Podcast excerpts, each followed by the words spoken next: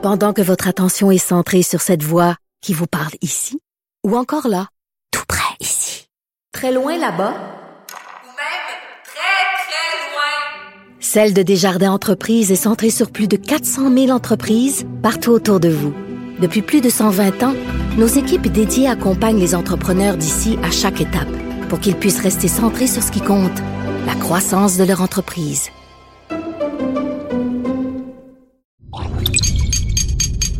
Cube Radio.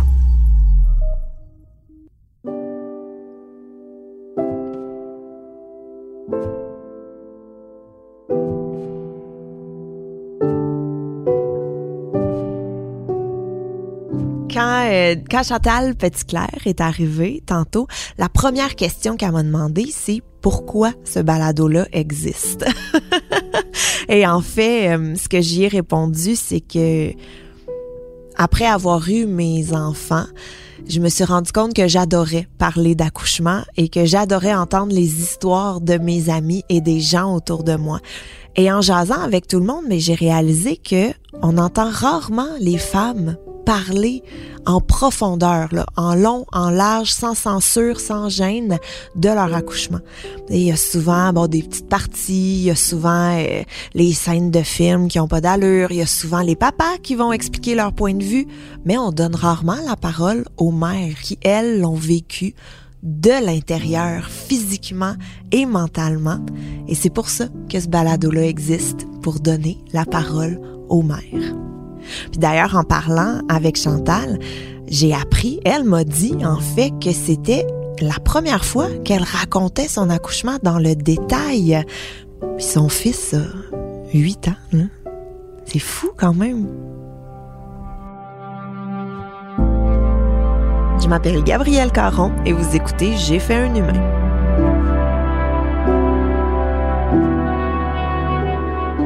Aujourd'hui, je m'entretiens avec Chantal Petitclerc, athlète paralympique à la retraite, sénatrice et maman.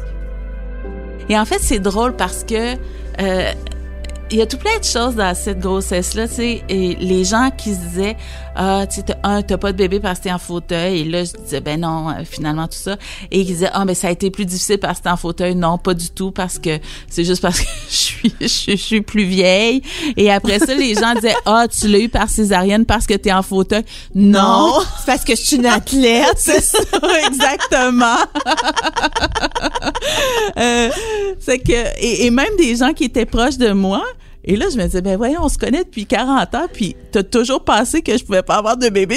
Je suis en fauteuil, puis tu m'en as jamais parlé, tu sais. c'était très drôle euh, à ce niveau-là, mais... Euh, fait que dans le fond, ton fauteuil roulant, tu sais, ton handicap, ça a été, somme toute, minime, là. Exact, ouais, exact. C'est la conception, en fait, tu sais, qui a été difficile, puis je le sais que ça va rejoindre beaucoup de femmes parce que on pense souvent qu'avoir un bébé, ça se fait en un claquement de doigts, un accident, oh, c'est de même euh, et tout. Mais non, tu il y en a pour qui c'est désiré, puis ça prend du temps, puis c'est pas toujours facile.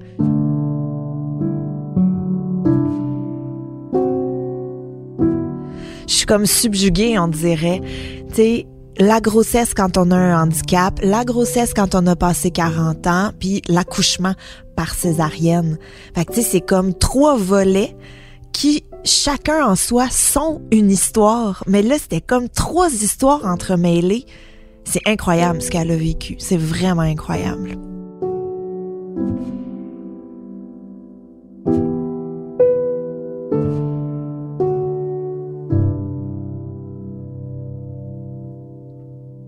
Alors, euh, ben Chantal, merci beaucoup d'avoir accepté mon invitation. Merci de, de m'accueillir, ça me fait très plaisir. Puis là, je veux juste préciser hein, que mm-hmm. euh, j'ai ta permission pour te tutoyer et t'appeler Chantal aussi. Absolument. Parce qu'on va, on va mettre de côté sénatrice Petit oui, oui, pour oui. tout de suite. Quoi qu'avoir un bébé, c'est assez honorable aussi, là, mais on va laisser faire l'honorable.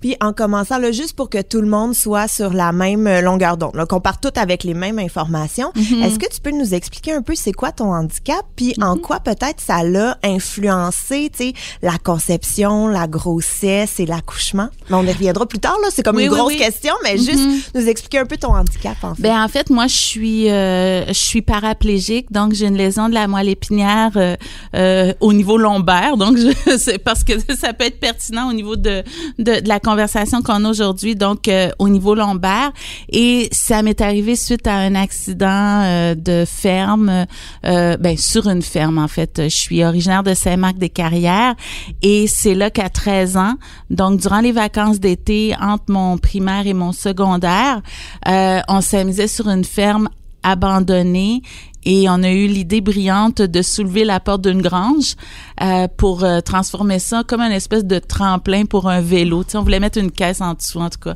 Et là, euh, moi je tenais la porte, le petit copain est parti chercher la caisse et euh, j'avais pas mes muscles paralympiques, fait que la caisse est euh, le- la porte est tombée par-dessus moi Euh, et c'est là que j'ai brisé ma moelle épinière et que je suis devenue paraplégique.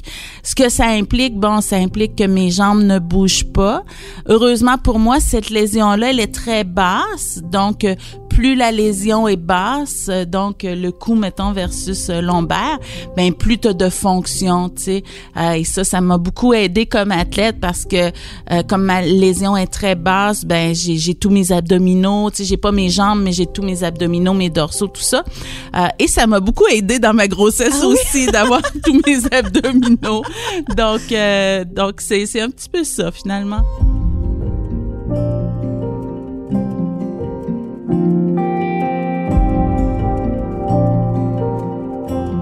T'as-tu une belle grossesse?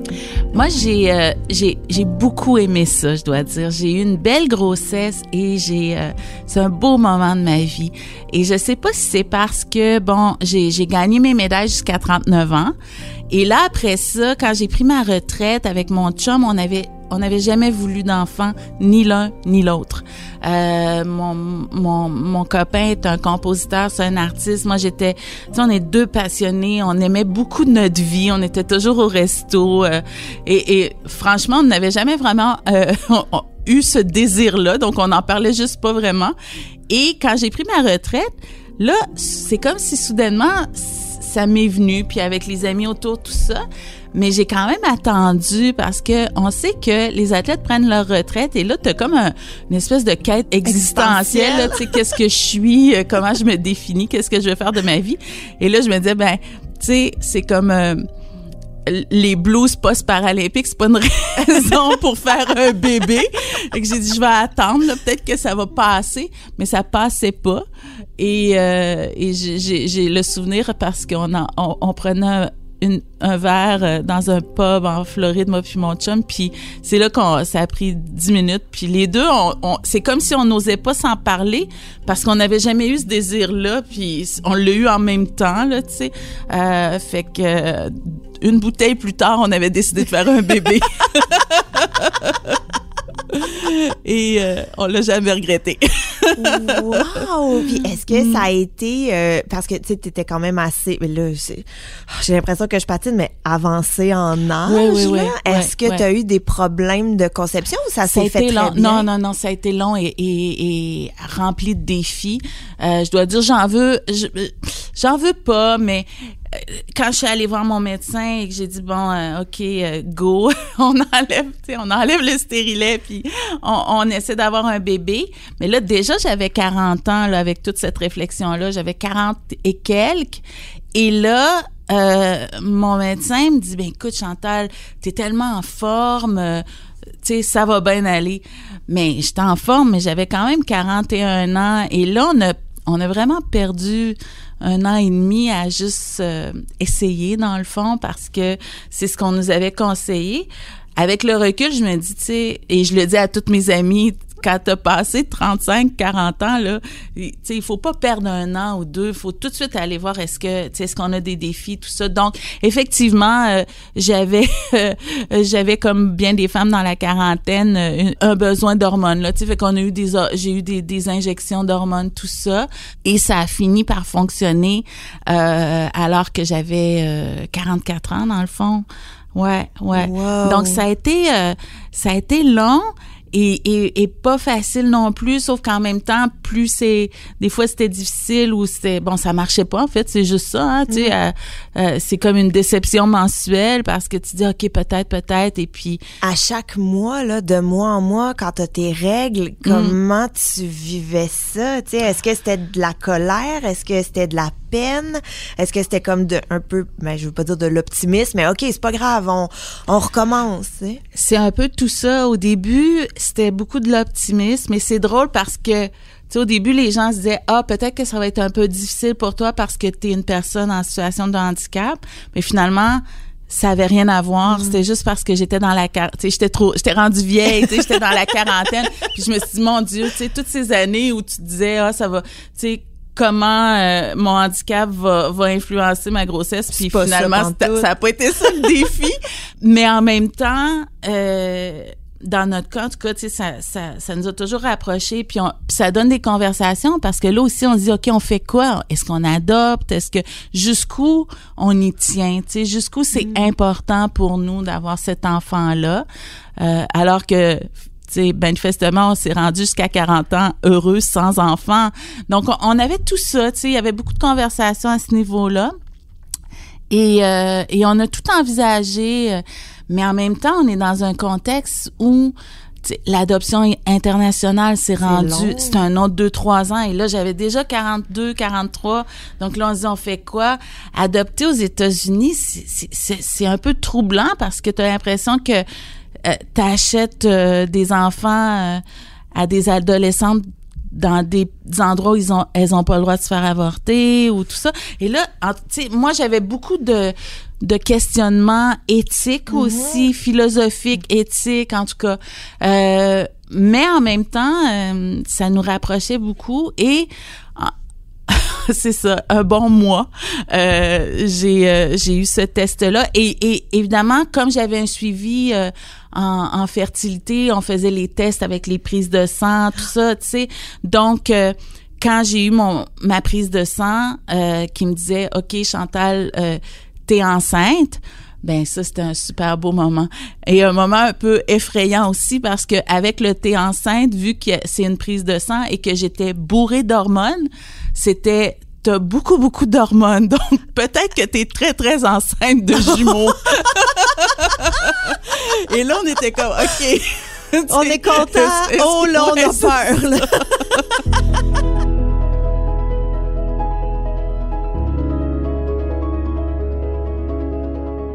Quand tu étais enceinte, là, bon, tu as eu ton suivi médical, euh, tu te préparais, tu as eu une belle grossesse et tout. Mhm. Comment tu t'imaginais l'accouchement? Est-ce que tu avais un plan? Est-ce que tu avais une vision?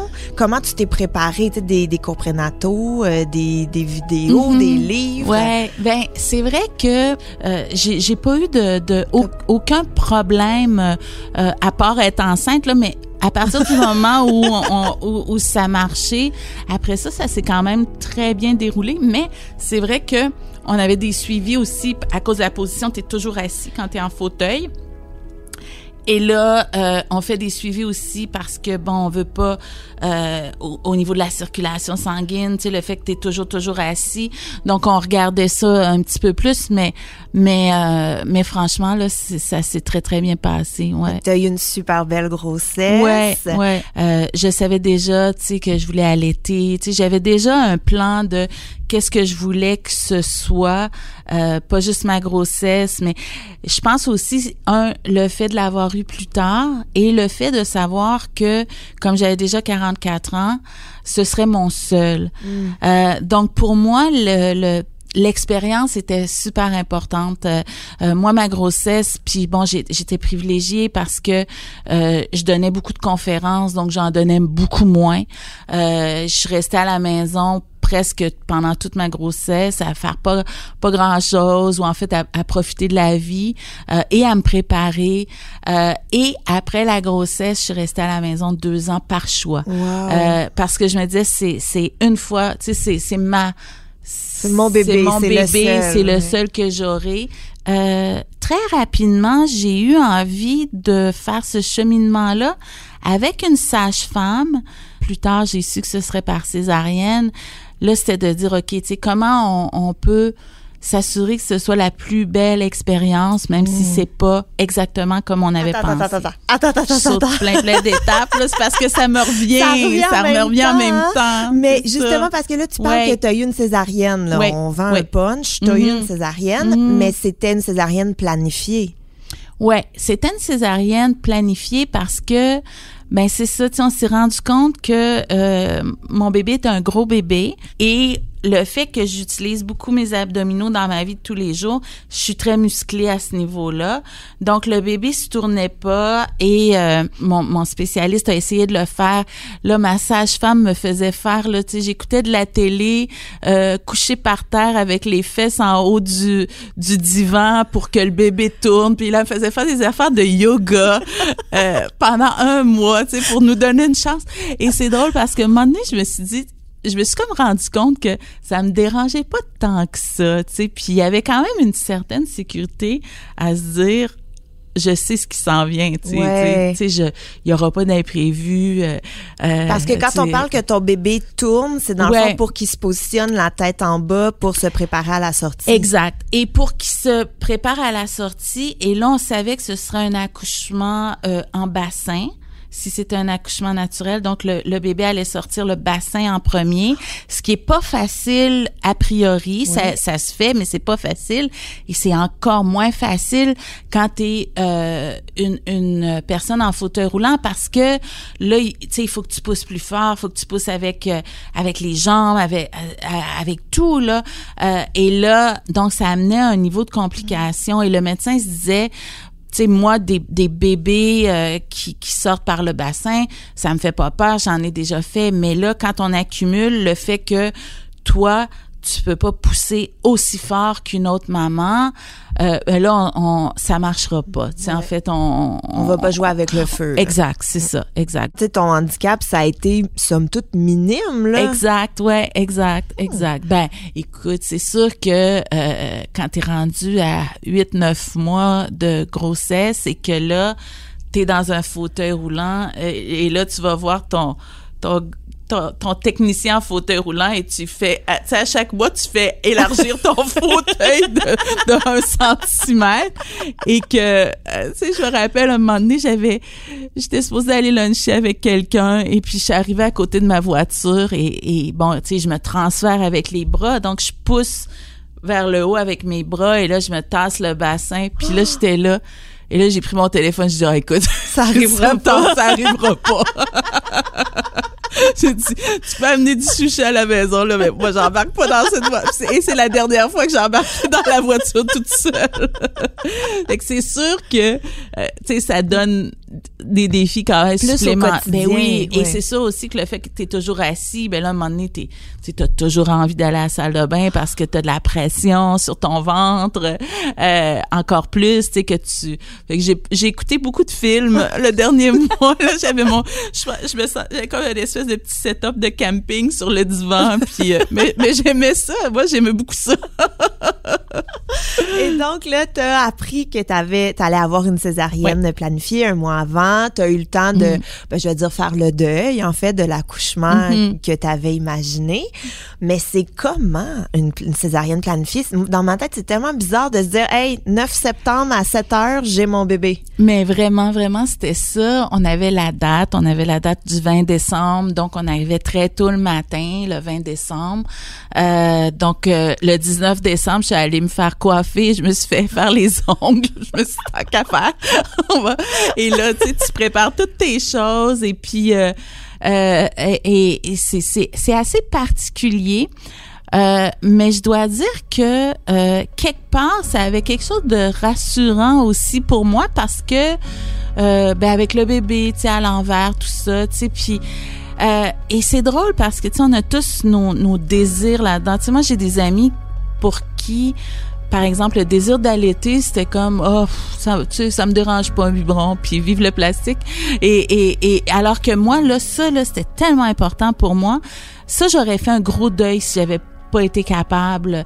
Euh, alors que le deuil de l'accouchement naturel, ça a été plus genre, euh, oh, ok, tu sais, ça, ça a pas été si euh, euh, difficile pour moi. Tu sais, j'y tenais pas tant que ça.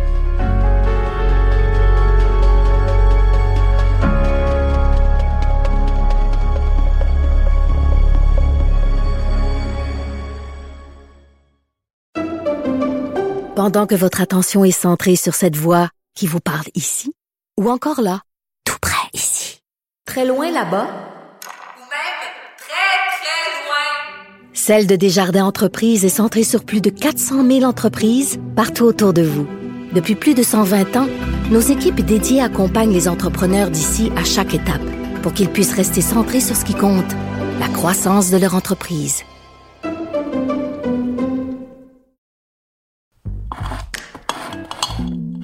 Beurre de pinot, sirop d'érable, jus d'orange, céréales, sardines. Comment ça se fait que ces produits-là sont devenus des incontournables du garde-manger? Je m'appelle Anne-Sophie Carpentier et j'ai décidé d'enquêter sur ce qui se cache dans nos armoires de cuisine. Je vous invite à écouter le balado Garde-manger, une production Cube Radio disponible sur cube.ca et l'application Cube. Le balado Garde-manger a été nommé au Digital Publishing Awards de 2022 dans la catégorie du meilleur balado, art, culture et société.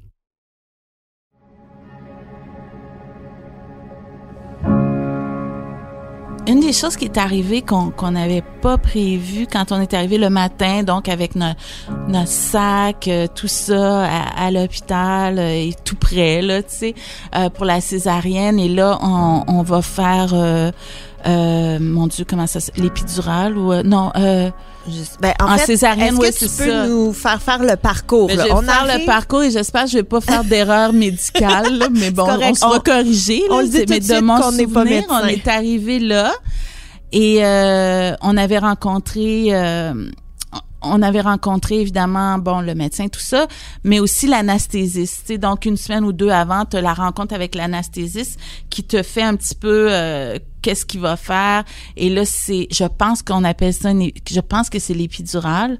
Euh, donc euh, aiguille assez intense dans le dos pour euh, justement que Tu le médecin rien, puisse ouais. pour qu'on sente rien parce que et, il va il, il va couper là tu sais.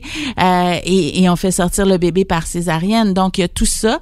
Et là il me parle de ça. Et c'est là que j'ai eu cette conversation là grâce à la sage-femme où je disais ben écoute c'est mon seul bébé tu sais euh, moi je veux je veux faire du pot à pot je veux euh, euh, tu sais je veux je veux que mon chum le prenne dans ses bras je veux je veux qu'on ait l'expérience la plus naturelle possible sans évidemment déranger là tu sais Ouais. donc je veux sentir le plus que je peux tu sais tout ça donc ça c'était le fun parce que ben tu sais j'ai eu un bel accueil là-dedans vraiment et je sais que c'est pas l'expérience de toutes les femmes euh, et des fois il y a des césariennes d'urgence aussi Ouais. donc c'est peux pas clair te là. préparer, là. donc ça c'est tout le monde embarquait dans ce désir là de s'assurer que l'expérience humaine serait au maximum. Et donc, quand on est arrivé le matin, il y avait tout ça. Et là, euh, on arrive et on va en salle euh, de préparatoire. Et là, j'étais assise avec ma jaquette d'hôpital. Et c'est là que on gèle un petit peu et on pique au niveau de la colonne vertébrale. Et surprise, moi, qu'on n'avait pas prévu personne, quand j'ai eu mon accident à l'âge de 13 ans, ben j'ai eu une chirurgie au niveau de la colonne parce que j'avais une lésion. Et là j'avais j'ai encore une espèce de cicatrice euh, euh, pas trop délicate là, euh, tu sais comme un, un zipper là un petit peu. Et c'est là qu'il fallait qu'il pique et euh, ben là, en même temps, il regarde ça, il dit ben go, on y va. là. Mais bon, sauf que ça marchait pas, ça marchait pas. Et j'étais là, ça a pris comme une heure, une heure. Qui essayait Une- de qui piquer? essayait de trouver un chemin, tu sais, dans le fond, un chemin pour endormir à travers euh, cette cicatrice-là. Et évidemment, tu sais, ça fait des euh, encore une fois, il y a un nom euh, plus scientifique pour ça, là, mais des, des petits bouts de gras, j'imagine. Et puis, il y avait ma lésion qui était là. Et, mais il a été tellement patient. Et moi, moi, je suis fait, un moment donné, il me dit, écoute, il dit, t'es faite forte, là. Parce que, tu sais, là, je respirais, tu sais, puis je me concentre. J'y tenais, parce que l'autre option, c'était d'être endormi au complet. Puis là, t'aurais Et là, tout tu, manqué. tu te réveilles, puis t'as un bébé, là. non, non, non. Donc, tu sais, j'y tenais beaucoup. Et lui, euh, après, après une demi-heure, trois quarts d'heure, il aurait pu dire, euh, mais là, écoute, euh, ma grande, euh, on a d'autres, on a d'autres après toi. J'ai pas juste toi dans ma journée, là. Et, et il a été tellement, tellement généreux. Et moi, j'ai été tough. À un Ben moment donné, oui. écoute, t'es fait tough, là. Parce que là, je respirais, puis c'était plus drôle, là. Mais- après une demi-heure, c'était juste plus drôle, là. Mais parce que moi, je vais faire Mhm. juste le parallèle avec toi. Tu sais, Ouais. moi, je l'ai eu, l'épidurale aussi, mais j'étais en contraction, j'étais en douleur, Mhm. j'étais Mhm. plus dans mon corps. Là. En Ouais. fait, j'étais très dans mon corps, devrais- je devrais-je plutôt dire. Fait que, tu sais, même s'il me piquait, là, moi, j'étais prête, tu sais, j'étais sur l'adrénaline, j'étais prête et tout. Toi, tu vivais tout ça à Ouais, frette, je vivais tout ça à froid, puis là, tu sentais, et éventuellement, tu sentais aussi la nervosité. Pas la nervosité, mais une certaine nervosité de l'anesthésiste parce que il voulait, puis ça marchait pas.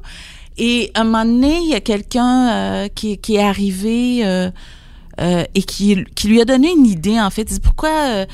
en tout cas, je me rappelle plus exactement, mais il dit pourquoi au lieu de, le faire assis droit comme ça, vous vous penchez pas, puis là ça va comme ça va changer la posture. En- bref, il a réussi.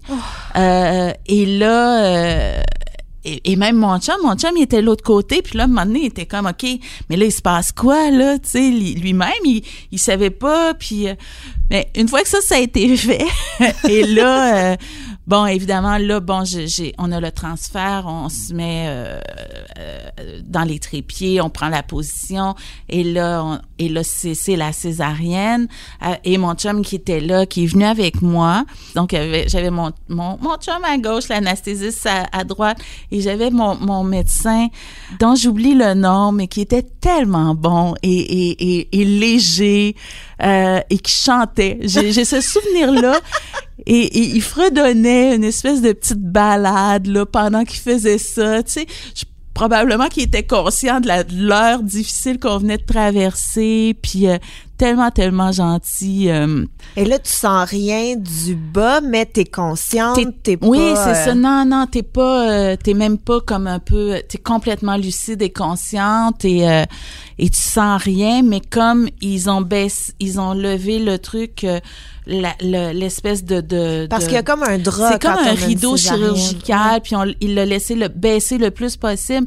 Comme ça, mon chum pouvait voir le bébé sortir. Euh, sais, donc pour vraiment que ce soit parfait, tu sais, moi je le voyais pas nécessairement, mais je voyais le médecin, tu sais, je le voyais. Et moi j'ai euh, un immense tatouage. euh, et bon, un scoop. J'ai un immense tatouage. Qui, qui me fait tout le côté du corps et qui va jusque devant un petit peu, qui sont euh, euh, des sakuras, là, c'est les fleurs japonaises, euh, donc les fleurs des samouraïs. Et, euh, et j'ai- je me rappelle parce qu'il faisait des petites blagues. Bon, euh, on va, on a un petit jardin ici. Tu sais, puis il était très très, euh, il était très délicat avec tout ça. Et il m'a pas brisé. Ton tatouage. mon tatouage que j'avais fait faire, euh, c'est ça là, tu sais, par euh, une espèce de spécialiste. euh, et, euh, et quand euh, Elliot est arrivé, quand il sort par césarienne, euh, ils ont coupé tout ça. Tu sais, donc euh, graphiquement pour euh, pour ton conjoint, c'est pas c'est c'est pas évident non plus, je dois dire probablement.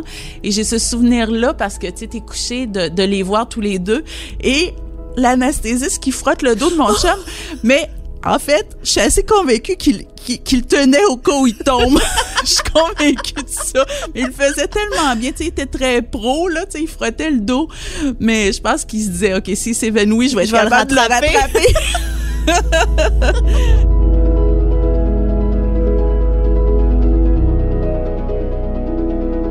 Puis quand ils l'ont sorti, là, toi, Mhm. c'était super important de faire le pot à pot. Fait que tout de suite, ils l'ont mis sur toi. Ouais. C'était comment votre première rencontre? Ah, j'ai, j'ai encore une fois, je les remercie tellement parce que bon, très rapidement, ils font euh, tous les, les tests vitaux, tout ça, et très très rapidement, euh, même pas. euh, à peine essuyé là, tu sais, ils, ils me l'ont mis sur moi.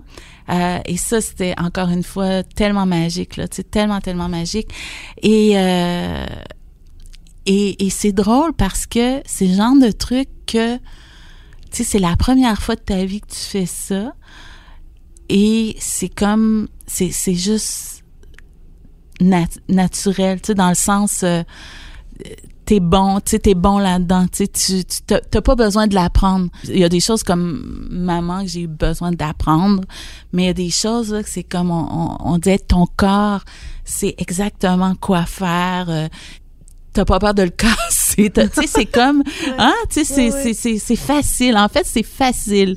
Il y a quelque chose de facile là-dedans et tu, euh, c'est comme si tu le reconnais, tu sais, même si tu l'as jamais vu, ce bébé-là. C'est trop drôle. Euh, et puis, euh, et là, on était encore en bloc opératoire. Euh, et donc, j'avais ce- cette chance-là, tu sais, de l'avoir parce que je sais que c'est pas toujours le cas et c'est pas tous les médecins qui, parce que ça, les dérange, là, Ouais. parce que lui, tu sais, le, là, le médecin, il, il refait, dans le fond, il, il refait ta cicatrice, il, il referme, là, tu sais, et ça, ça prend quand même un certain temps. Et tout ce temps-là, j'avais Elliot sur moi. Et le seul moment où Elliot m'a quitté, c'est euh, quand là, il nous sort du bloc euh, opératoire pour aller dans notre lit. Et là, c'est James qui l'a eu euh, sur lui, en peau à peau aussi, euh, avec sa... sa euh, c'est ça, en peau à peau. Et là, quand j'étais de, de- dans ma chambre, et là, il est revenu sur moi. Et franchement, là, il est resté avec nous. les gens ont été tellement... sais, il est resté avec nous euh, deux jours, là, jusqu'à temps qu'on sorte. Tu sais, ouais, ouais. J'étais un petit peu... Je, suis une fille intense, tu sais. Moi, je, quand on dit peau à peau, j'ai dit go, peau à peau. Et là, c'est drôle parce que j'avais une copine qui me disait faut pas que tu le laisses le ils vont vouloir le laver là mais laisse-le laisse-le pas faire faut qu'il reste là. donc j'étais comme ok lavez-le pas. Quand on l'a lavé une heure avant de partir de l'hôpital. Donc toutes ces petites photos de bébé là il est comme un petit La peu huileux. c'est comme c'est pas optimal. Et il est tout nu. Ce bébé là il est tout nu sur toutes les photos jusqu'à huit mois. Et tellement que je me dis, mon Dieu, j'aurais dû faire un- au moins un effort de, tu sais, à l'hôpital, tu sais, de pyjama. Il n'y a pas de photo en pyjama. Jamais. Puis Est-ce que ta sage-femme était avec toi, tu sais, dans Yeah, le bloc opératoire, ouais, ouais, ouais. euh, après? Et tout, partout, euh, pas en bloc opératoire. Dès qu'on est revenu dans la chambre, euh, était là avec nous. euh, et, et, et mais mais c'est vrai que l'allaitement, euh, je sais pas pourquoi je le raconte, je le dis, mais parce que j'ai eu Elliot on- le 20 décembre et j'ai eu ma première vraie montée de lait le 24 décembre. Oh, le 24 mon Dieu. décembre. Juste à temps pour le réveillon. On était descendu chez nos, on est allé chez nos voisins qui nous recevaient. Donc, première sortie avec Elliot et puis euh, j'étais revenue chez nous et je me rappelle parce que justement la sage-femme, je textais, je dis mon Dieu, je dis là, c'est pas le fun là, tu sais, c'est pas drôle. puis là, elle me dit écoute, va prendre ta douche, prends deux Advil. fait que finalement, mais d'où que cet accompagnement là c'est c'est tellement important et, et maintenant chaque fois euh, sais j'ai des amis qui, qui ont des bébés puis je me dis écoute même si tu veux pas l'avoir à la maison là si tu peux le faire si tu peux te, te le permettre là c'est c'est tellement le fun c'est comme euh, c'est comme avoir une, une amie proche mais qui est une experte là-dedans tu sais Mhm. fait que moi j'ai beaucoup aimé ça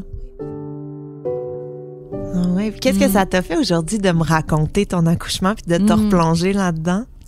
Ben c'est euh, c'est très émouvant, je dois dire, parce que euh, euh, ben je, me, en fait je me demande même si j'ai jamais raconté à quiconque euh, cet accouchement là. même à mes amis proches, tu sais, je pense que j'ai jamais fait ça pour pour tout plein de raisons euh, euh, et pas parce que je veux pas, mais bon, on est tu sais on est dans l'action, on est dans le présent là, tu sais. euh, donc euh, donc c'est c'est euh, en fait euh, en fait je, je me sens très euh, comment dire, j'ai le goût de dire merci, merci parce que euh, j'ai pas revisité ces souvenirs là, c'est émouvant, c'est euh, ben ça fait plaisir de de de, de retourner là-dedans, de prendre le temps de revisiter tout ça. Euh, c'est c'est c'est un plaisir que je m'étais pas permise. Parce que quand on a des enfants, on n'a plus le pas temps.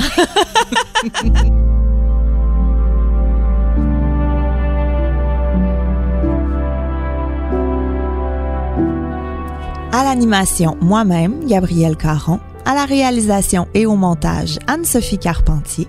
Un grand merci à ma gérante Christine Blais pour son aide. J'ai fait un humain est une production de Cube Radio.